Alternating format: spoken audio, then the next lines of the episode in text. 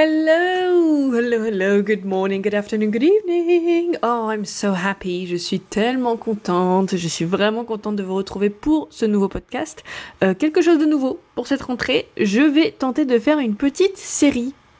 Une petite série, en l'occurrence, vous l'aurez vu, hein, sur euh, ING ce sera ma première petite série. Parce que, alors pour tout vous dire, j'ai essayé de faire un seul et même épisode pour tout, mais j'ai trouvé qu'il y avait vraiment beaucoup trop d'infos et que c'était vraiment très très dense. Donc je tente de découper tout ça en plein de petits épisodes.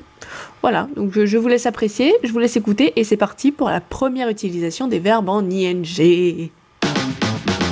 So, let's begin. On commence, on commence. Euh, en parlant de, alors l'utilisation, je commence par le plus évident, j'ai envie de dire. Alors c'est pas évident pour tout le monde, mais c'est évident pour beaucoup de monde quand même sur le fait que je mette ing à la fin d'un verbe, veuille dire que c'est un truc que je suis en train de faire. Ok, donc je vous le dis, quand on rajoute ing à la fin d'un verbe, c'est que je veux parler d'une action qui est en train de se dérouler. Mais et c'est là où ça se corse les petits cocos, c'est que ce n'est pas la seule chose que je dois faire quand je modifie ma phrase pour parler d'un truc en train de se dérouler. Je m'explique. On va prendre un exemple tout bête. On va prendre la différence entre I read et I am reading. D'un côté j'ai I read, de l'autre côté j'ai I am reading. Si je prends la phrase I read, c'est mon verbe tout beau, tout propre, tout simple. Euh, je lis. Point. Je lis. C'est une activité que j'aime faire. Euh, voilà, je lis. De l'autre côté, j'ai I am reading. Et la petite subtilité, c'est que I am reading, ça veut dire je suis en train de lire. I read, ça veut pas forcément dire que j'ai un bouquin dans les mains là maintenant. Ou une revue, ou peu importe. Ça veut dire juste je lis, de façon générale, je lis. I am reading, par contre, ça veut dire oui, oui, là je tiens un truc dans mes mains, ça peut être n'importe quoi, ça peut être un livre, un magazine, une notice, peu importe, mais je suis en train de lire. I am reading. Ok? Et vous l'aurez entendu dans mon exemple, je ne peux pas utiliser reading tout seul, c'est pas la seule manip que j'ai à faire. Il faut aussi que je rajoute entre mon sujet, I, et mon verbe, reading, le verbe être essentiel, indispensable et inévitable pour exprimer cette notion I am reading. S'il vous plaît, je vous en conjure, euh, pour moi et pour l'ensemble des profs d'anglais que vous aurez, que vous rencontrerez dans votre vie, n'oubliez pas le verbe être. On ne peut pas dire I reading, ça ne veut rien dire, ça n'existe pas.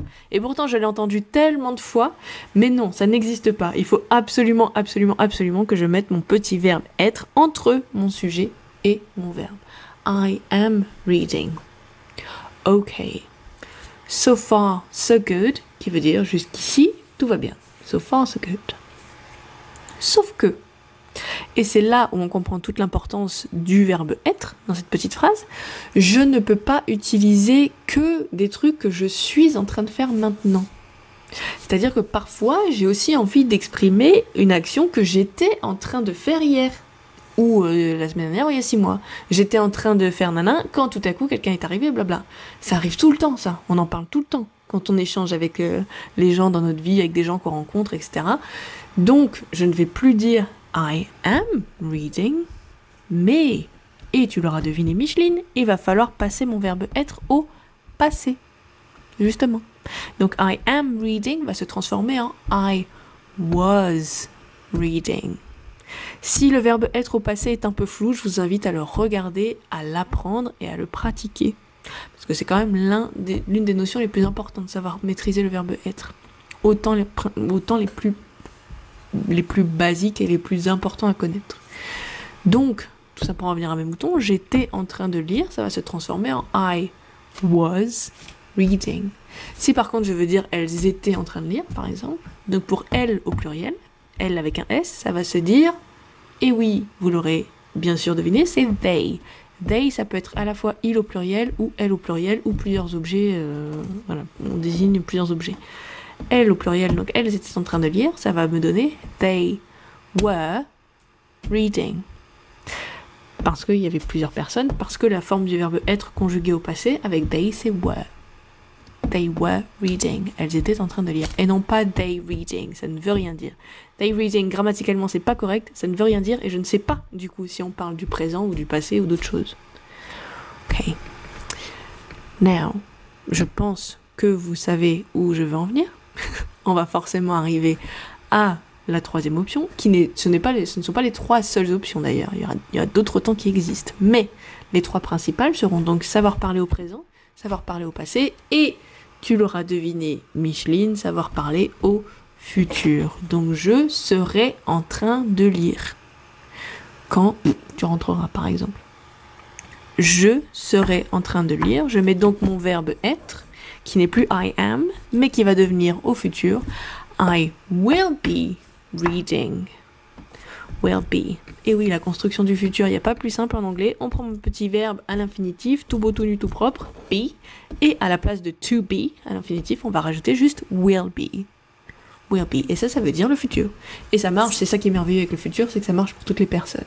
I will be, you will be, he will be, etc., etc. Et du coup, pour dire, par exemple, elles seront en train de lire, ça va être la même chose. They will be reading.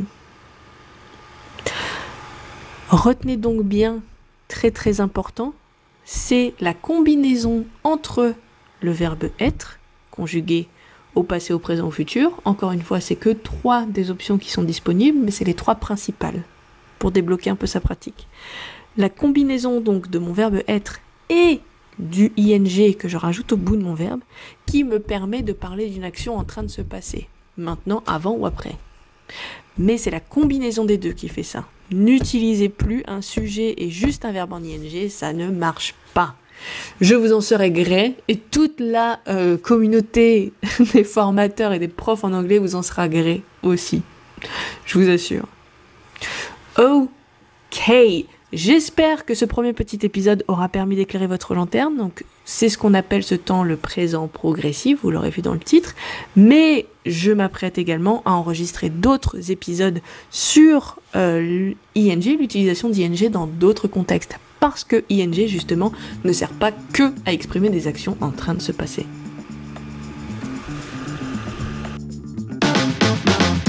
Et voilà, c'est tout pour cet épisode. Mais il y en a plein d'autres et il y en aura plein d'autres. Pour ne rien louper, n'hésitez pas à vous abonner et à suivre mon actualité sur Facebook et Instagram.